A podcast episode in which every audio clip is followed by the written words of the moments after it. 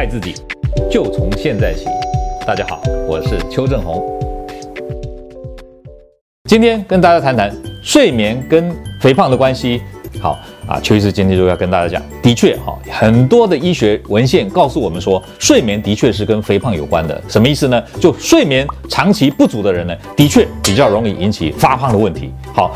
那么你可能会问说，那这个是什么道理呢？啊，答案就是一旦睡眠减少，新陈代谢就变差，例如说生长激素就会下降。我们知道，在睡眠的时候是我们生长激素分泌最旺盛的时候，所以呢，一旦睡眠不足，你生长激素没有办法分泌那么多，那生长激素又跟新陈代谢的调控有极大的关系，所以呢，生长激素一减少，你的这个新陈代谢就下降。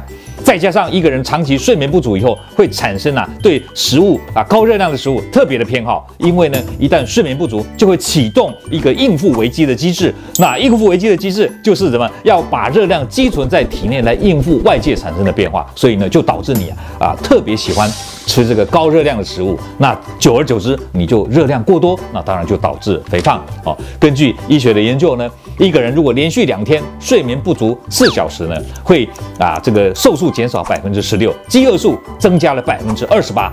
那瘦素减少。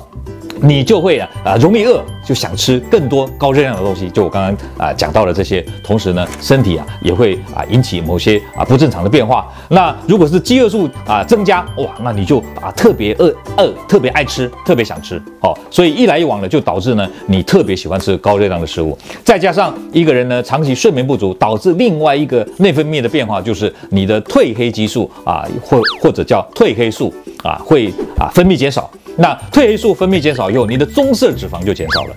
那棕色脂肪是我们身体里面帮助我们燃烧脂肪、帮助我们产热一个很重要的啊组织。那这个组织一旦减少，代表你代谢就变差啊，然后容易怕冷。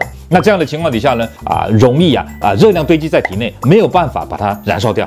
哦，那么褪黑激素除了这个帮助我们棕色脂肪增加以外，还可以帮助我们抗发炎、促进代谢啊。所以呢，你看睡眠不足有这样的一个啊影响，容易导致我们的发胖。所以根据研究呢，如果一个人长时间啊改善了他的睡眠，比如说我们讲说睡眠一旦恢复正常啊，半年以后呢，你不知不觉就会让你多瘦了七公斤，也就是多瘦了十四斤以上的啊这个重量。所以各位，如果你们要减肥，第一个一定不要熬夜啊！我们以前常讲说，减肥就是啊，管住嘴，迈开腿，少吃多动，有恒心。邱医师说，其实减肥应该要少吃多动，不熬夜才是正确的。